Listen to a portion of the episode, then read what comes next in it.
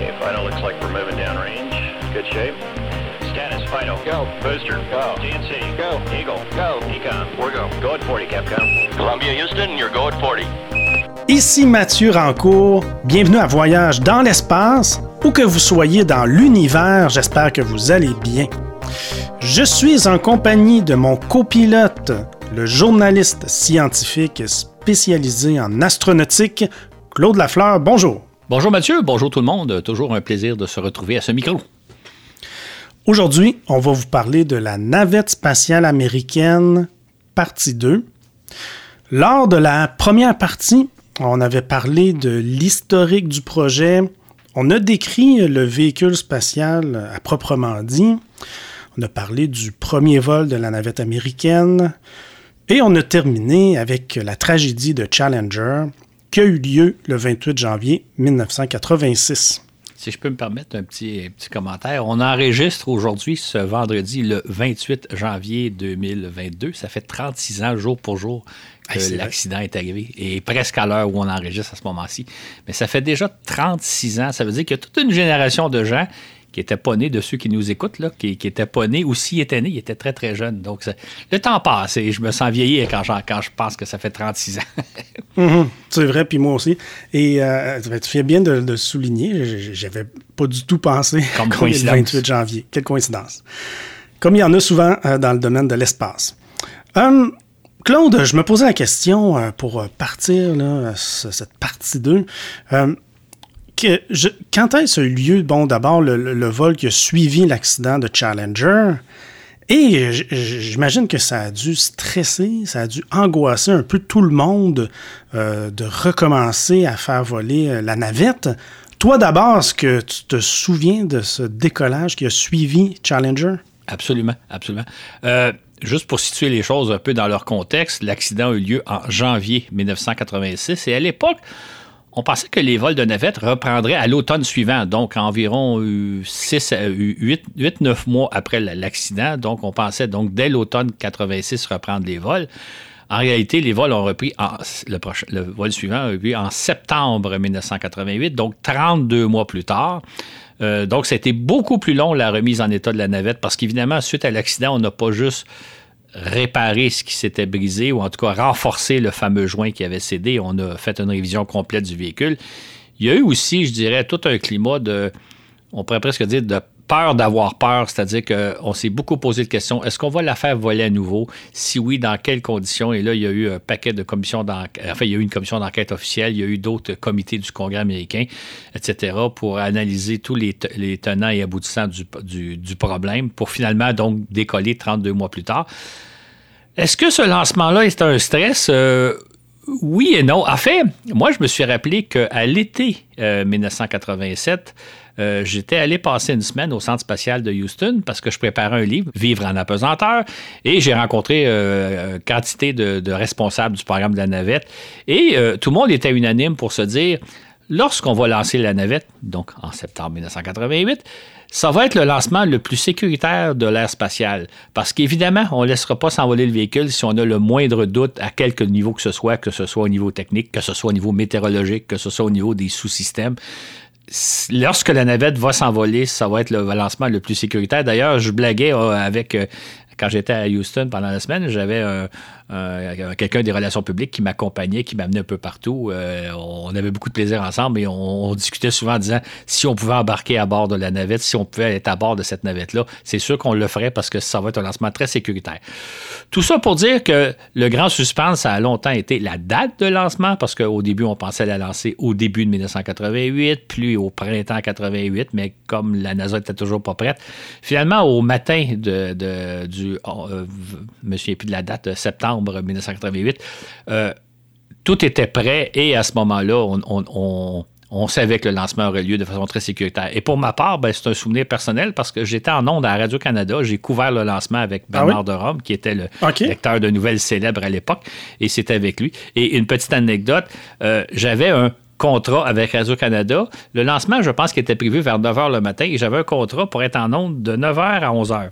Or, la navette est partie à 11 h 30 et le, la responsable du programme nous voir et dit Monsieur Lafleur, auriez-vous la gentillesse de prolonger votre contrat? Parce que j'ai pas de problème, je suis là pour le lancement si le lancement part un peu plus tard.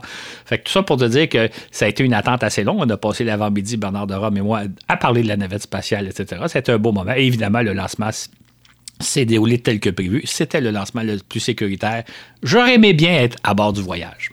Ah oui, hein? Ah oui, on a dû pousser un soupir de soulagement enfin. C'est repris, et puis ça s'est bien passé. Exactement. On espérait que ça n'allait plus jamais arriver, une tragédie comme ça avec la navette spatiale. Malheureusement, 17 ans plus tard, il y a une autre tragédie, c'est celle de Columbia, qui s'est désintégrée lors de son retour sur Terre cette fois-ci. C'était le 1er février 2003. Qu'est-ce qui s'est passé cette fois-ci? En fait, c'est ça. Hein. Il y a eu un accident 17 ans et une semaine, jour pour Ah jour, oui, hein. après Challenger. Entre-temps, on avait réalisé 88 vols de navette. Donc, on va en parler, je pense, un peu plus tard, à quoi, à quoi sert la navette. Donc, euh, à- le, le- le 15 ou le 16 janvier 19 euh, 2003, la navette s'était envolée, Columbia s'était envolée euh, pour faire une mission scientifique de deux semaines. C'était pas une mission qui était liée à la Station spatiale internationale. Euh, une mission scientifique euh, un peu banale d'ailleurs, qu'on a relativement peu suivi. Euh, moi, évidemment, je l'ai suivi comme toujours, mais c'est pas une mission très spectaculaire. Et euh, le fameux samedi matin, 1er février, c'est- une des dates que je vais me souvenir toute ma vie. euh, on est en 2003.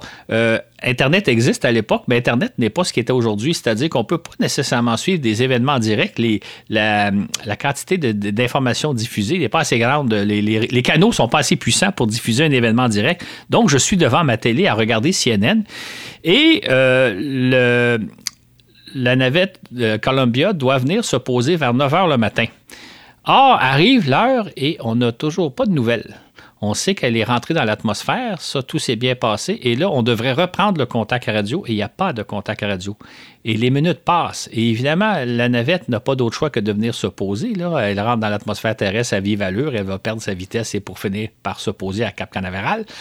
Et là, on n'a pas de nouvelles et on se demande qu'est-ce qui se passe. Et bientôt, CNN annonce qu'il y a des gens en Californie et au Nouveau-Mexique qui ont vu comme une météorite se désintégrer dans leur ciel à peu près au moment où devait passer Columbia. Parce qu'il y a des gens hein, en Californie et au Nouveau-Mexique et au Texas qui, sachant l'heure de retour des navettes, les regardaient venir, les regardaient passer au-dessus de leur tête.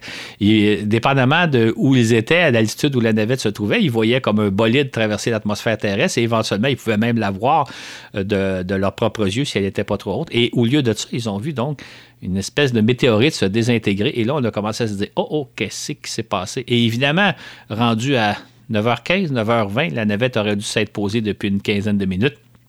On s'est dit, il y a vraiment eu quelque chose. Et là, on a commencé à avoir des rapports sur CNN. Et je, je cite CNN hein, parce que même la NASA euh, était branchée sur CNN parce que la NASA n'avait pas ces informations-là.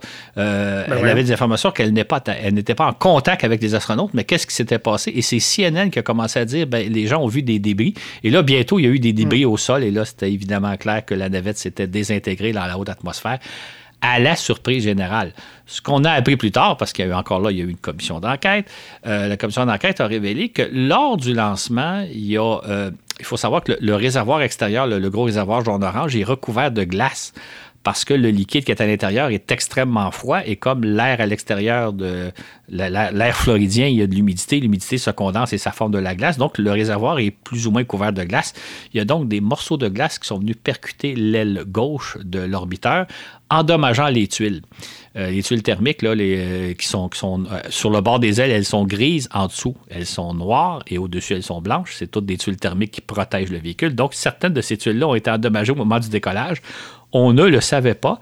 Et là où le dommage s'est fait, les astronautes ne pouvaient pas le voir non plus. S'ils avaient su, ils auraient pu utiliser des caméras qui étaient placées sur le, le canadabre, le bras télémanipulateur de la navette, pour aller inspecter le bouclier, mais ils ne l'ont pas fait parce qu'ils n'étaient pas au courant. Ce n'est que lors du retour sur Terre, donc, qu'une partie de l'aile gauche n'était pas protégée contre la chaleur qui va se dégager au moment de la traversée dans l'atmosphère terrestre. Donc, cette chaleur-là va finir par faire fondre une partie de l'aile l'orbiteur va être déséquilibré, une aile va être endommagée alors que l'autre aile est, en bon état. Et là, l'équipage va littéralement perdre le contrôle et la navette va se briser en mille morceaux et se désintégrer dans la haute atmosphère terrestre. C'est donc à la surprise générale que l'accident s'est produit, sauf que la commission d'enquête a monté que certains ingénieurs avaient des doutes que la navette avait été percutée lors du lancement. Euh, c'est arrivé lors de lancement précédent où le bouclier avait été endommagé un peu au décollage, mais pas de façon très sérieuse. Et il s'est produit d'une certaine façon la même chose entre Columbia et Challenger, c'est-à-dire que à chaque lancement de navette, il y a des ingénieurs qui scrutent à la loupe la moindre anomalie. Ils constatent souvent des centaines d'anomalies, mais comme tout va bien, on se dit, ben, c'est pas grave, ça va. Euh, entre autres, le bouclier, des fois, il est un peu endommagé, mais ça pose pas de problème. Il y avait eu 88 missions entre Challenger et Columbia. Donc, tout va bien. Sauf que cette fois-là, le bouclier avait été endommagé beaucoup plus que d'habitude on n'en a pas tenu compte parce que c'est un phénomène connu, sauf que cette fois-là, c'était beaucoup plus sévère et ça menait à la perte de, de, Columbia. Euh, je raconte cet événement-là parce qu'on on voit la même chose dans, la vie. Hein. Des fois, vous, roulez en voiture, vos pneus sont un peu usés, vos freins sont peut-être aussi un peu usés, mais ça va, ça va, ça va. Sauf qu'il y a des gens un jour qui ont des accidents d'automobile parce que là, le pneu était beaucoup trop usé ou les freins étaient beaucoup trop usés. Mais on prend tous des chances dans la vie, puis tant que ça va, euh, on tient ça comme ça jusqu'à des fois une catastrophe ou des fois c'est simplement euh, le pneu usé euh, brise, se dégonfle et vous vous êtes pris avec une panne de, de pneus sur le bord de la route. C'est pas plus grave que ça, mais parfois ça mène à des accidents. Fait pour les ingénieurs de la NASA, c'est comme nous dans notre propre vie. On prend des chances parce qu'on dit ça va bien, ça va bien, ça va bien, jusqu'à un jour où on arrive peut-être sur, le bord d'un précipice et arrive la catastrophe. C'est ce qui est arrivé avec Challenger il y a 36 ans aujourd'hui et c'est ce qui est arrivé avec Columbia il y a 19 ans maintenant. Mhm. Il y aura donc eu deux pertes de navettes euh, pour le programme de navettes spatiales. 14 personnes ont péri. Euh, Claude, quand, euh, quand on, a des sujets comme ça d'émission, euh, j'en parle à mon entourage, toujours en fait. Et là, une question qu'on me posait par rapport à, à, ce sujet de la navette spatiale américaine, c'est à quoi elle a servi au juste? Question euh, qui revient souvent quand, tu te présentes dans les médias, à quoi ça sert de, faire ça? À quoi a servi euh, la, navette spatiale? Euh, c'est quoi qui a été les différents types de, missions de la, navette? C'est une bonne question parce qu'on l'a un petit peu oublié aujourd'hui. Si on vient à l'origine du programme, la navette devait servir à tout faire, c'est-à-dire qu'elle devait servir au lancement de satellites, par exemple de satellites de télécommunication, ou de satellites militaires, comme le fait maintenant, euh, depuis ce temps-là, la fusée Ariane et les fusées Falcon de SpaceX. Donc, ça, ça, aurait été le moyen pour lancer tous les satellites qu'on a besoin, que ce soit sur orbite basse autour de la Terre ou en orbite géostationnaire. Elle devait aussi euh, euh, permettre le lancement d'engins spatiaux particuliers, par exemple la mise en orbite du télescope spatial Hubble, ce qui a évidemment été fait, le lancement de certaines sondes. Euh, dans un balado récemment, j'ai parlé de la planète Vénus, il y avait la sonde Magella qui était l'explorer Vénus. Ça a été lancé à partir de la navette spatiale.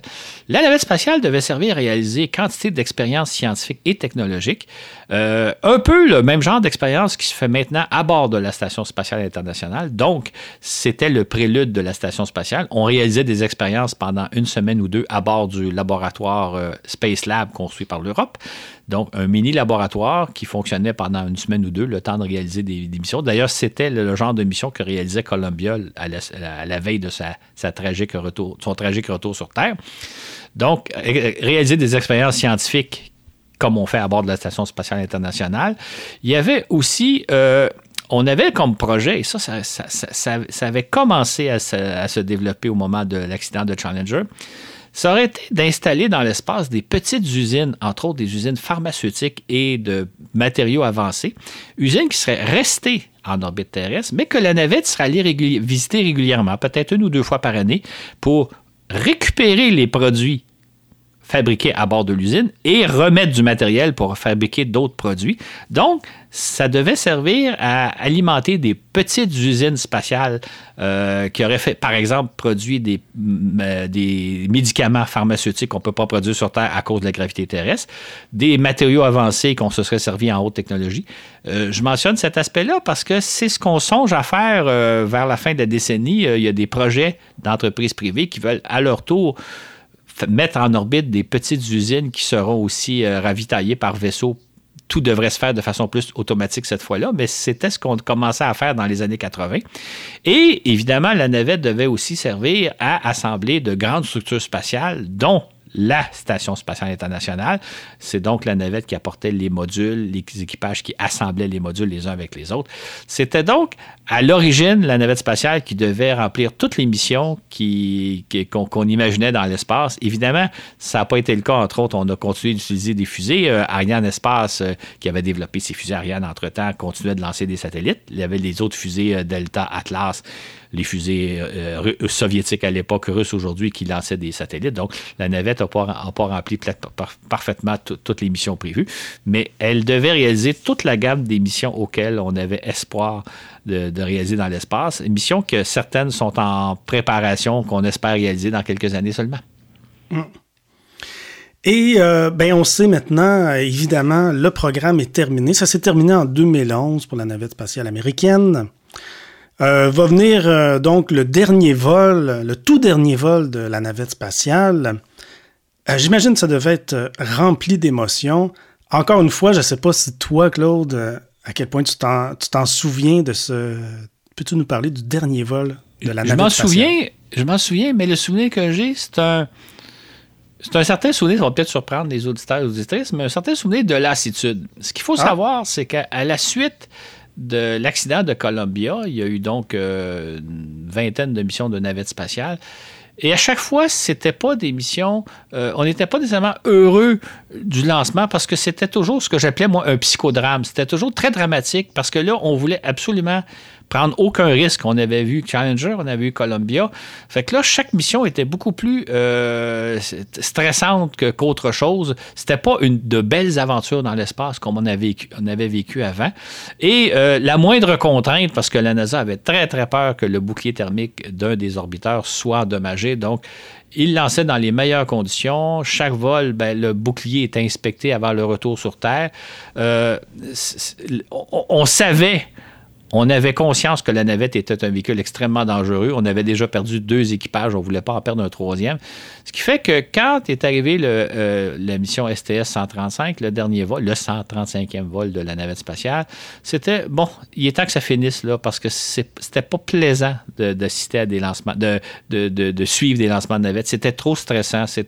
On était conscient que le véhicule, dans le fond, était beaucoup trop risqué pour ce qu'il fait. Alors que si on se recoule avant Challenger, là, il y avait tout un vent d'espoir où la navette réaliserait une foule de missions. Il y aurait même des, touristes qui iraient dans l'espace à bord de la navette spatiale. Il y aurait des journalistes qui seraient allés un jour. Il y avait un vent d'ouverture. L'avenir était, brillant, l'avenir était rayonnant. Alors qu'à la suite de Columbia, chaque lancement était une épreuve. Et j'avoue que moi, euh, j'étais pas triste d'assister au dernier lancement. Ben, je l'ai assisté de chez moi, je ne suis pas allé en personne, mais c'était comme de dire, il est temps que ça finisse. Là, euh, J'ajouterais aussi, euh, je racontais dans le balado précédent, j'ai eu la chance d'assister à deux lancements de navettes. Euh, un avant Challenger, puis l'autre avant Columbia. Suite à l'accident de Columbia, c'était devenu extrêmement difficile d'assister à un lancement, c'est-à-dire que les dates changeaient tout le temps, tout le temps, parce que le moindre euh, anomalie faisait que la NASA reportait le lancement d'une semaine ou l'autre. Ce qui fait que ceux qui voulaient aller voir les lancements, c'était extrêmement difficile de se coordonner pour dire OK, le lancement il est prévu telle date, je vais me rendre en Floride à la date, parce que vous aviez des bonnes chances que la date soit changée 3, 4, 5, 10 fois entre-temps. C'était donc devenu quelque chose de très ardu. Et moi, je me considère comme extrêmement chanceux d'avoir assisté à deux lancements et surtout de les avoir vus décoller parce que je connais un certain nombre de personnes qui, ont tenté d'aller voir des lancements et quand ils sont arrivés, il n'y a pas eu de décollage. C'était donc, c'était plus une chose plaisante, chaque mission de la navette spatiale, c'était une espèce d'épreuve. J'ajouterai en terminant que l'essentiel de ces missions-là, c'était de terminer l'assemblage de la Station spatiale internationale et d'y apporter du ravitaillement. C'était d'ailleurs l'objectif de la dernière mission. C'était, mhm. dernière mission à la, à la, Station spatiale, à rapporter des, euh, euh, du ravitaillement, parce qu'après ça, il n'y aurait plus de de vol de navette. Donc, on voulait terminer le plus rapidement possible l'assemblage de la station spatiale et ensuite mettre fin au vol de navette. Comme on en a parlé dans le balado 71 sur Artemis, quand on raconte tout le programme, euh, on va juste rappeler qu'à la suite de l'accident de Columbia, euh, George Bush fils, président des États-Unis d'alors, avait dit nous allons cesser les vols de navette une fois que la station spatiale sera terminée pour la remplacer par des capsules qui vont permettre d'apporter des équipages. Donc, l'idée du, vol, du dernier vol, c'était de mettre fin au programme et on passe à autre chose. Ah oui. Donc, c'est suite à Columbia, c'est venu un petit peu assombrir toute la magie qu'il y avait avec, avec les décollages de navettes. là. C'est exactement pareil depuis. Ah. C'est exactement ça, Mathieu. Euh, et en lisant sur le, sur le sujet, euh, j'ai pas- euh, au niveau de cette dernière mission, euh, l'ultime mission de la dernière navette, euh, j'ai lu que euh, on avait embarqué deux iPhone 4 euh, à bord de la station. iPhone c'est 4. juste- C'est drôle parce que on peut se situer de façon temporelle euh, avec les, les iPhones maintenant. Absolument. Il me semble que l'iPhone 4, pour moi, ça fait longtemps. D'ailleurs, moi, j'étais un peu en retard par rapport à ma génération. Mon premier iPhone n'a même pas été le 4, ça a été le suivant, le, le 4S. Donc, ça commence à faire longtemps. Et on avait apporté euh, un iPhone 4 euh, pour, euh, euh, bon... euh, c'était pour faire de- diverses expériences et maintenant on est rendu à l'iPhone 13. Euh, le temps passe, Claude. Mathieu, Mathieu, c'est intéressant ce que tu dis là. Ouais. Le, le dernier vol dont on parle, c'est en 2011. OK? Ouais. Ça fait longtemps, là. Ça fait 11 ans. Et les gens qui vivent. en 2011, les, réseaux sociaux tels qu'on les connaît actuellement n'existent à peu près pas. Ben, c'est le début. Ben, Facebook existe, mais il n'y a pas beaucoup de gens qui sont sur Facebook. Euh, Twitter, je pense, n'existe pas. Ou s'il existe, il y a à peu près personne sur Twitter. Euh, évidemment, Instagram et autres, ça n'existe pas. Euh, les gens qui nous écoutent, particulièrement les jeunes qui nous écoutent, qui pensent que ces réseaux-là ont toujours existé, moi, je vous dirais qu'à l'époque où il est arrivé l'accident de Columbia en 2003, il n'y a rien de tout ça qui existait. Puis même en 2011, là, on a fait depuis ce temps-là des progrès technologiques très, très importants à tous les niveaux, et ne, ne serait-ce que dans notre utilisation d'Internet. Et quand tu fais allusion au fait qu'on était à l'ère des iPhone 4 et on est rendu au iPhone 13, Effectivement, le monde a beaucoup changé depuis maintenant 11 ans et on s'en rend pas nécessairement compte, mais si vous retourniez à l'époque, vous verriez qu'il y a plein de choses qu'on prend pour acquises aujourd'hui qui n'existaient pas à l'époque. Le monde change et change vite. Tout à fait. Et Claude, je trouve ça assez incroyable qu'une fois la navette spatiale américaine mise hors service, bien la NASA n'a aucun autre moyen d'aller dans l'espace. Ils deviennent dépendants des Russes. Euh, comment ça, Claude, suite à la- au programme de la navette, les, les- les Américains, ils n'ont plus moyen d'aller à la station spatiale? Euh, Comment ça fait, n'a pas tout de suite été remplacé en Effectivement, 2011-2012? Il faut faire référence au, au balado euh, 71 qu'on a diffusé l'automne dernier là, sur le programme Artemis, où là, on racontait qu'en 2004, suite à la tragédie de Columbia, George Bush fils a dit Nous allons cesser les vols de navettes et nous allons, entre-temps, concevoir une capsule spatiale, la capsule euh, qui s'appelle aujourd'hui Orion, pour permettre d'envoyer des équipages vers la Station spatiale internationale et éventuellement vers la Lune. Et euh, comme je le rappelais dans ce balado-là, quand on retrace l'histoire, les capsules devaient remplacer la navette. Le- Les vols de navette étaient prévus à l'époque pour se terminer en 2010 et les capsules devaient voler à partir de 2012 ou 2014. Finalement, la capsule Orion dont on parle n'a toujours pas volé à l'heure où on se parle en 2022. Entre-temps, le, le président Obama a mis au point euh, l'idée de. a lancé l'idée que ce serait l'entreprise privée qui développerait des capsules. Et là, on pense à SpaceX et on pense à Boeing. Euh, SpaceX qui a développé la fameuse capsule Crew Dragon, qui, elle, est en service depuis 2020. Ce qui fait que c'est tout à fait vrai qu'entre 2012 et 2020, la NASA était dans l'incapacité d'envoyer ses propres astronautes vers la Station spatiale internationale et devait recourir aux Russes. Mais à l'origine, la pause devait durer peut-être euh, deux ans, deux ou trois ans. Finalement, ça a duré à peu près neuf ans. Mais maintenant, la NASA a ses propres capsules et lance ses propres astronautes. Mais effectivement, il y a eu comme entre le moment du dernier vol de la navette et le lancement d'une première capsule avec équipage américain, il s'est écoulé de très nombreuses années, ce qui n'était pas prévu à l'époque. Mais comme, dans, je l'ai relaté d'ailleurs dans ce balade-là, dans plusieurs autres, les choses prennent souvent beaucoup plus de temps à réaliser qu'on le pense. Juste à mentionner, juste à rappeler à nos auditeurs, le fameux lancement du télescope Webb qui a eu lieu à Noël, ben, le lancement était à l'origine prévu pour 2008. Il a eu lieu en 2021. Donc, on voit que les choses prennent plus de temps et ça, il faut toujours en tenir compte. OK, il y, a- tellement de questions. Euh, J'en ai trois en rafale euh, pour, euh, pour toi, Claude.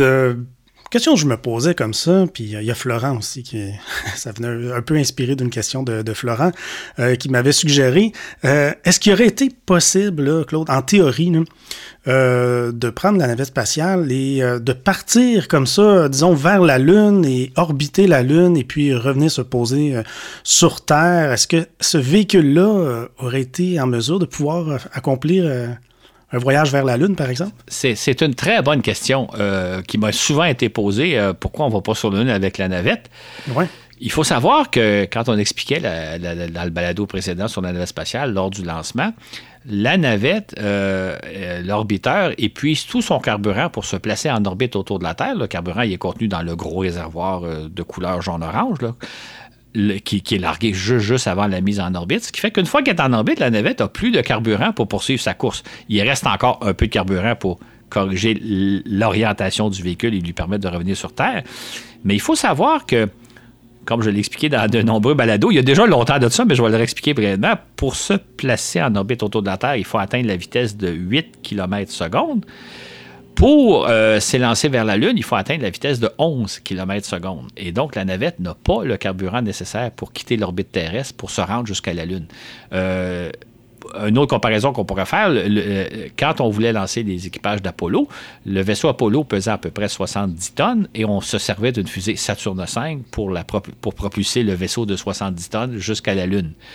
Dans le cas de la navette spatiale, l'orbiteur pèse à peu près 100 tonnes et une fois rendu en orbite terrestre, il n'y a plus de carburant pour poursuivre sa course. Fait qu'on n'aurait pas pu envoyer, le, on n'avait plus l'énergie pour envoyer l'orbiteur jusqu'à la Lune. Et évidemment, si vous l'envoyez jusqu'à la Lune, il faut avoir l'énergie pour le ramener vers la Terre, le faire revenir sur Terre. Encore là, on n'avait pas l'énergie. Et j'ajouterais une troisième chose. Euh, lorsque la navette revient se poser sur Terre, elle rentre dans l'atmosphère terrestre à la vitesse de 8 km secondes. La vitesse qu'on a gagnée au départ, il faut la perdre à l'arrivée. Lorsque vous revenez de la Lune, vous allez à la vitesse de 11 km secondes, donc beaucoup plus vite, donc beaucoup plus d'énergie à dissiper et le bouclier thermique de la navette n'était pas conçu pour dissiper l'énergie d'un véhicule qui rentre à la vitesse de 11 km secondes dans l'atmosphère terrestre. Donc, malheureusement, les gens ont l'impression qu'une fois que vous êtes en orbite autour de la Terre, c'est facile d'aller à peu près n'importe où dans l'espace. Non, non, ça prend des vitesses assez importantes, ça prend des quantités d'énergie très importantes. Et la navette n'avait pas cette énergie-là. Mais beaucoup de gens m'ont demandé ça. Pourquoi on ne va pas sur la Lune avec la navette? Tout simplement parce qu'une fois que la navette est placée en orbite autour de la Terre, il y a, elle a plus d'énergie pour poursuivre sa course plus loin. Elle n'aurait même pas mm. pu se rendre, par exemple, en orbite géostationnaire à 38 000 km, 36 000 km d'altitude.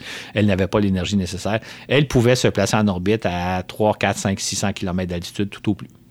OK. Ah ben. Et à quel point elle pouvait, elle aurait pu, parce qu'elle est assez grosse, la navette, là, euh, à quel point elle aurait pu euh, être chargée, là, euh, je sais pas c'est quel genre de charge maximale qu'elle avait. Est-ce qu'elle aurait pu apporter des, gros morceaux vers la station spatiale, par exemple? Ben, c'est ce qu'elle faisait. En fait, ce, qui est, ce qui est intéressant, c'est que dans la soute de la navette, vous pouvez placer un engin qui a à peu près les dimensions d'un autobus ou d'un wagon de chemin de fer, mais disons plus un autobus.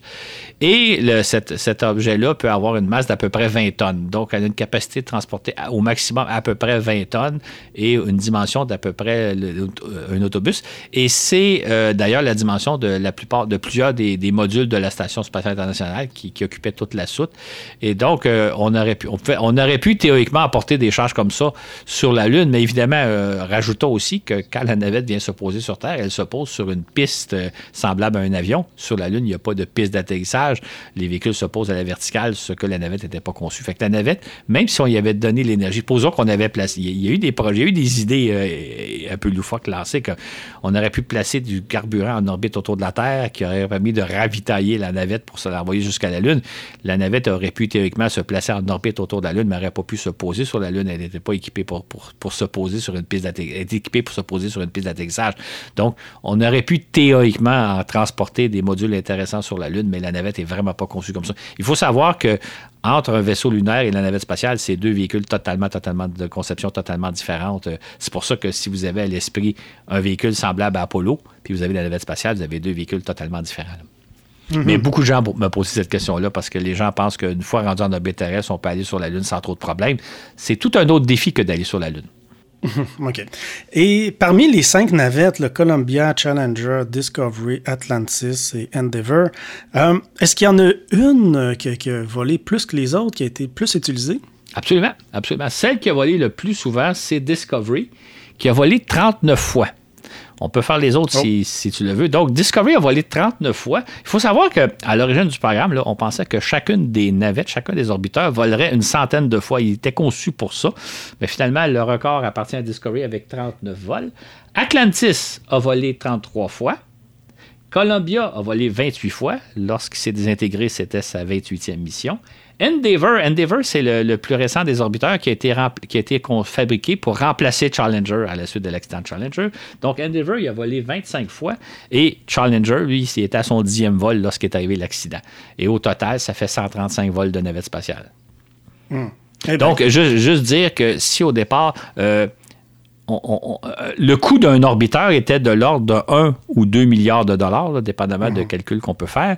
Euh, on devait amortir ce coût-là sur une centaine de missions, mais à la réalité, il a, été, il a, dû être amorti sur quelques dizaines de missions dans tous les cas. Donc, euh, encore là, ça, faisait en sorte que l'émission coûtait beaucoup cher que prévu parce qu'on n'a pas amorti le coût de fabrication de l'orbiteur sur une centaine de missions, mais sur quelques dizaines de missions tout au plus. Bon, Claude, je ne sais pas à quel point, dans le cadre d'un balado comme celui-ci, euh, on peut dresser. Euh, mais j'aimerais que tu, nous dresses un bilan, dans le fond, euh, du programme de la navette spatiale américaine. Peut-être tu le feras plus par écrit, je ne sais pas. Mais j'imagine qu'il y a beaucoup à dire. Hein?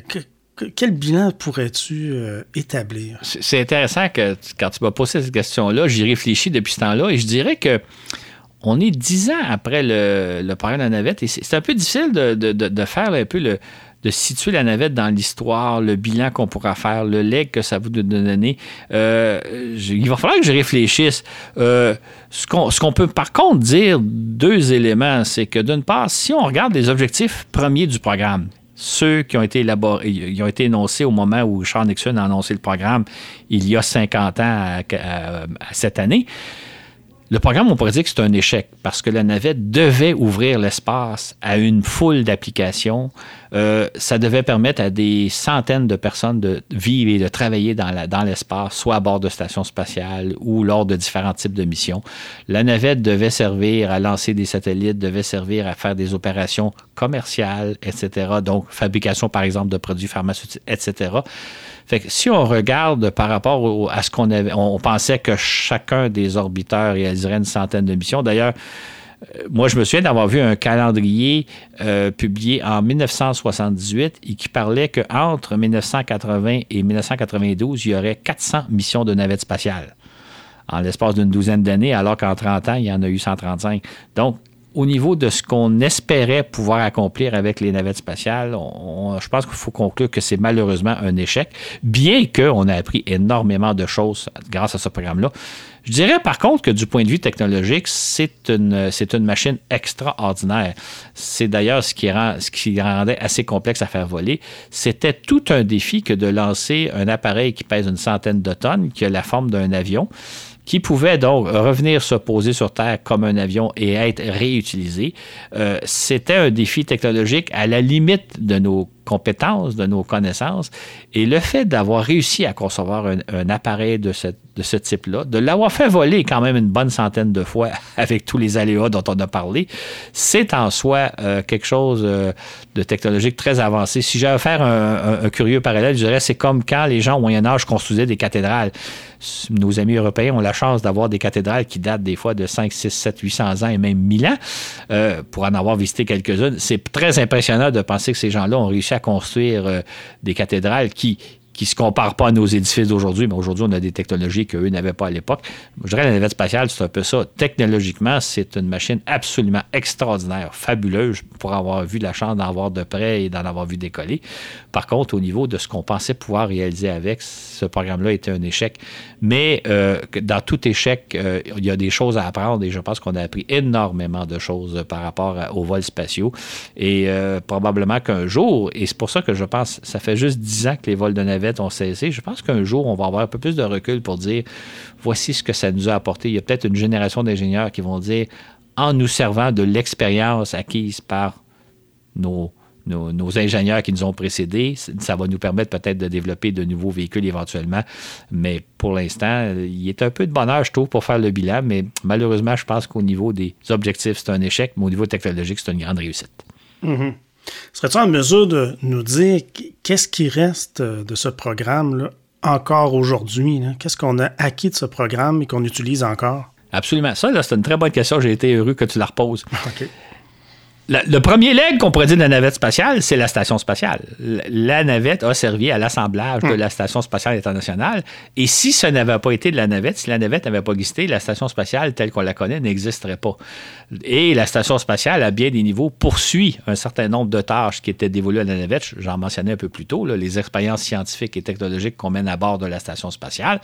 C'est grâce à la navette spatiale. Et d'ailleurs, euh, je l'ai déjà, mentionné, mais on ne prévoit pas concevoir une autre station spatiale. Il n'y aura pas une station spatiale internationale numéro 2, tout simplement parce qu'on n'a pas les véhicules, on n'a pas la navette pour assembler une station euh, qui aurait été peut-être d'une seconde génération, genre euh, étant donné l'expérience acquise avec ISS, on va construire quelque chose de, plus fonctionnel ou je ne sais pas trop. On ne peut pas le faire parce qu'on n'a pas la navette spatiale. Fait que le premier leg de la navette spatiale, je dirais, c'est d'abord la station spatiale qui est en orbite actuellement.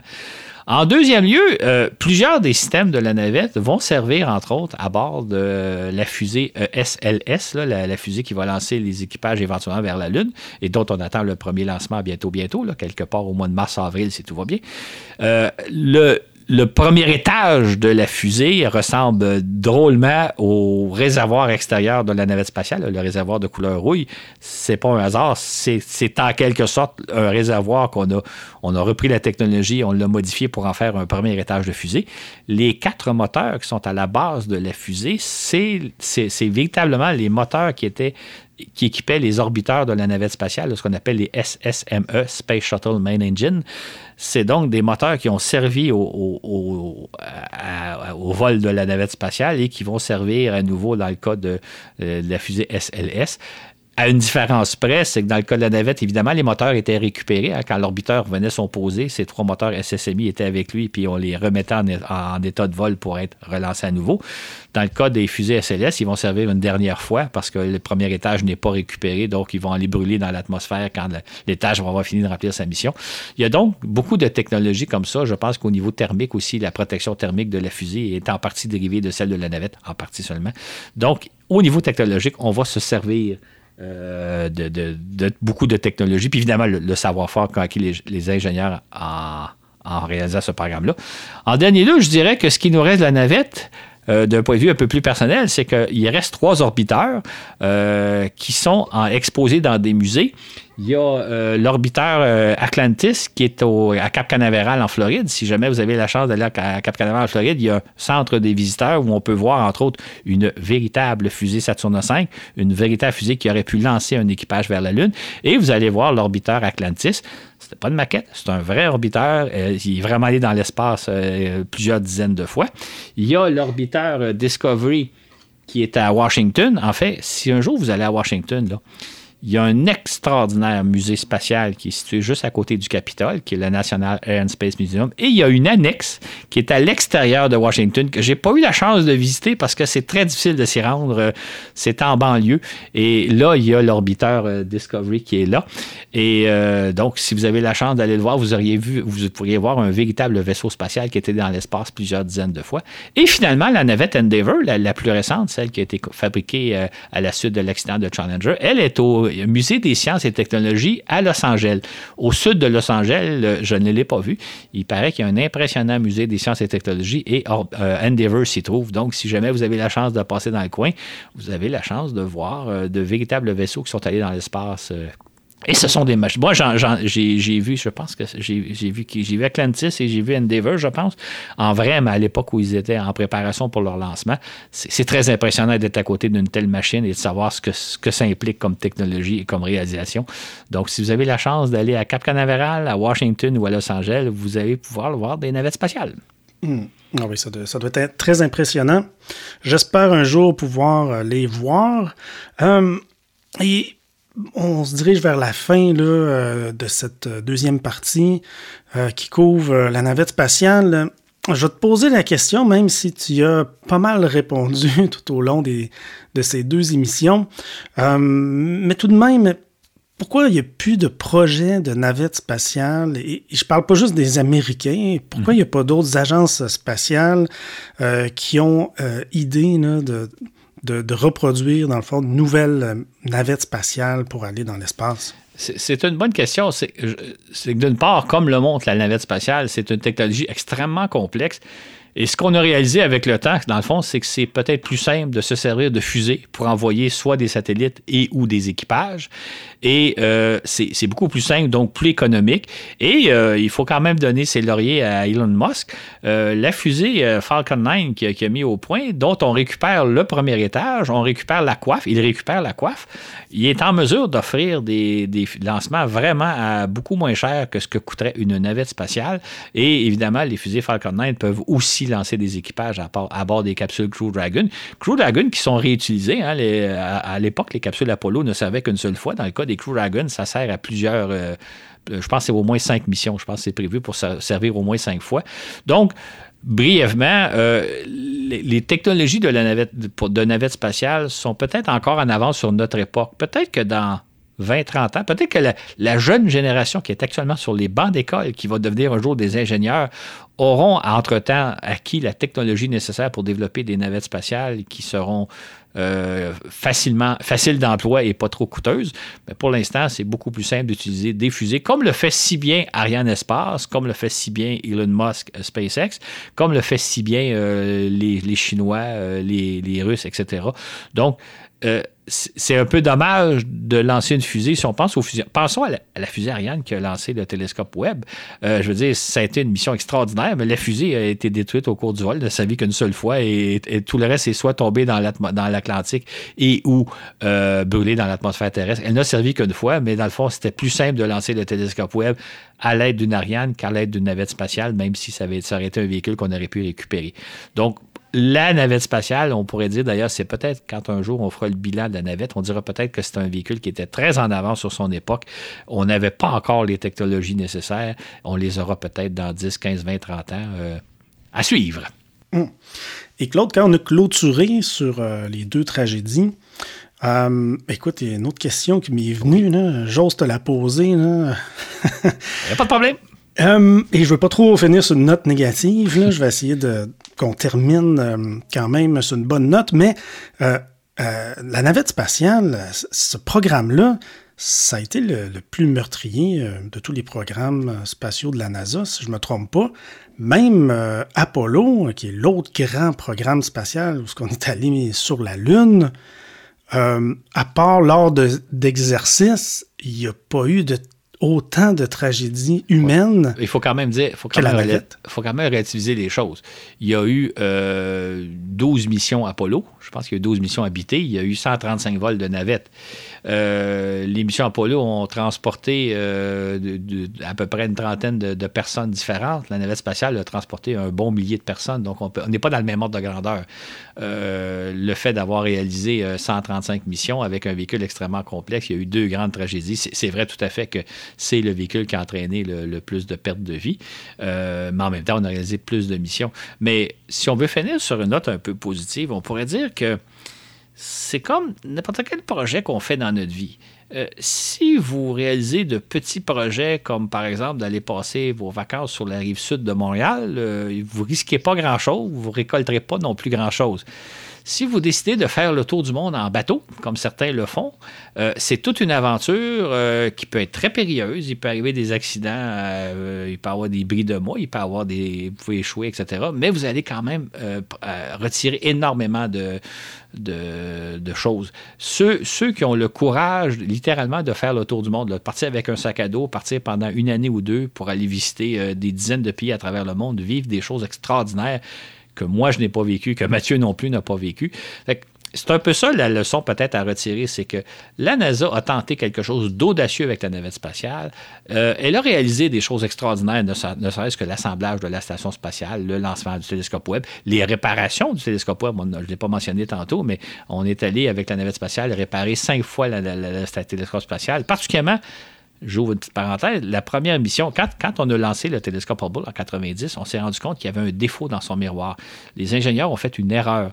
Et cette erreur-là a pu être corrigée grâce à un équipage de navette spatiale qui est allé installer un équipement nécessaire pour compenser l'erreur de fabrication du miroir. Euh, ce qui n'est pas possible avec Webb. Hein. On vient de vivre une, une, époque tout à fait extraordinaire dans les dernières semaines, le fameux déploiement du télescope Webb. Tout s'est parfaitement bien passé. Et ça, en soi, c'est une réussite extraordinaire. On n'en a pas beaucoup parlé, mais je pense qu'il faudrait y revenir. Mais tout ça pour te dire que s'il y avait eu un problème avec le télescope Webb, on n'aurait pu rien faire. Ça aurait été perte totale. Et comme on sait que le télescope Webb a, demandé 20 ans de mise au point et 10 milliards de dollars, ça aurait été une catastrophe épouvantable. Ce, ce qui aurait été le cas avec euh, Hubble si on n'avait pas pu aller l'entretenir avec la navette spatiale. Donc, Bref, la navette spatiale, c'est un programme extrêmement audacieux, probablement une technologie en avance sur son temps. La NASA a réussi à, réaliser 135 missions, une grande variété de missions. Et euh, un jour, je pense qu'on va dire, c'était audacieux, un peu comme les gens du Moyen Âge qui construisaient des cathédrales, euh, qui sont des édifices extraordinairement impressionnants, euh, beaucoup plus impressionnants que nos édifices modernes, même si nos édifices modernes sont beaucoup plus gros et gigantesques et euh, multifonctionnels, etc. C'était un exploit technologique remarquable de la navette spatiale. Et personnellement, c'est presque l'essentiel de ma vie. J'avais j'avais 13 ans quand le président Nixon a annoncé euh, le programme et j'en avais 53 quand il s'est terminé. ça a ben à peu près ma vie.